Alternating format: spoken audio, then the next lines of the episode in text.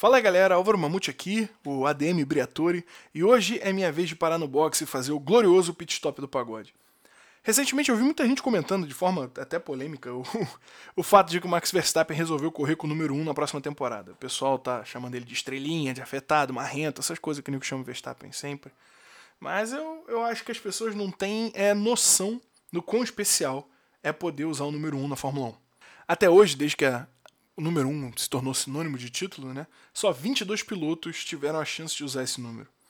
Aliás, nem sempre foi uma escolha usar o número 1 caso você fosse campeão. Na verdade, os números só puderam passar a ser escolhidos em 2014. Entre 74 e 2013, a Fórmula 1 usou um sistema fixo de número que nem era tão fixo assim, mas, mas era mandatório. Então, entre 74 e 95, Cada equipe tinha o seu número e ele só era alterado caso um piloto da escuderia fosse campeão, porque aí ele ia ser obrigado a correr com um e seu companheiro com o dois. Entre 96 e 2013, os números eram organizados na ordem dos campeões de construtores, exceto pelo 1, que ia para o campeão dos pilotos, independente de quem tivesse ganhado o título de construtores. E isso é confuso demais, né? Por isso que em 2014 a Fórmula 1 deixou todo mundo correr com o número que quisesse. Menos 1, porque o 1 é do campeão. Um exemplo legal do que a regra da década de 70 gerava é que algumas escuderias ficavam marcadas com números icônicos. Por exemplo, a Ferrari tinha o número 27 clássico, a Lotus tinha o 11 e o 12, mas também isso gerava algumas aberrações, como quando o Piquet foi campeão em 87 e trocou de equipe. E isso fez a Lotus correr com o número 1 e o número 2, ou seja, o Satoru Nakajima correu com o número 2. E a McLaren correu com 11 e com 12, o que fez o Senna correr com o número 12 em duas equipes diferentes em anos consecutivos o que é outra maluquice.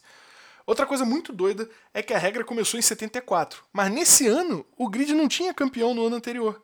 O Jack Stewart se aposentou logo depois do Tri em 73, e isso deixou o número 1 vago pela regra. É, mas diferentemente dos outros anos em que o número não foi usado, em 74 a Lotus ganhou o direito de ficar com o número por ter sido campeão dos construtores em 73.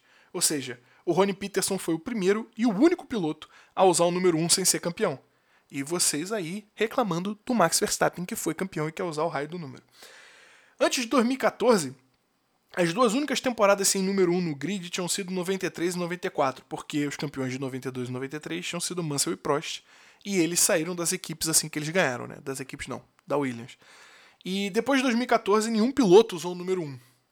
Pode ser medo da responsabilidade? Pode ser cagaço? Pode ser apenas o fato de que o Hamilton não gosta de usar o número 1?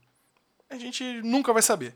Mas seja lá qual for a justificativa, dizer que o Verstappen é arrogante só porque ele quer usar um número que é dele por direito é no mínimo um absurdo.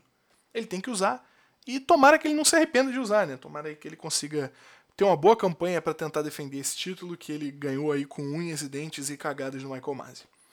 Eu espero que vocês tenham gostado de mais esse pit stop. Lembre-se de seguir a gente no Instagram, no Twitter, lá no arroba pagode no paddock. Além de, claro, mandar esse programa para todos os seus amigos, todos os aficionados em Fórmula 1 que você conhecer, todas as pessoas que, que têm esse apreço aí pelas, pelas histórias e pelas coisas especiais do mundo da Fórmula 1. Eu sou Álvaro Mamute, o ADM Briatore. Um beijo nas crianças e até o próximo programa.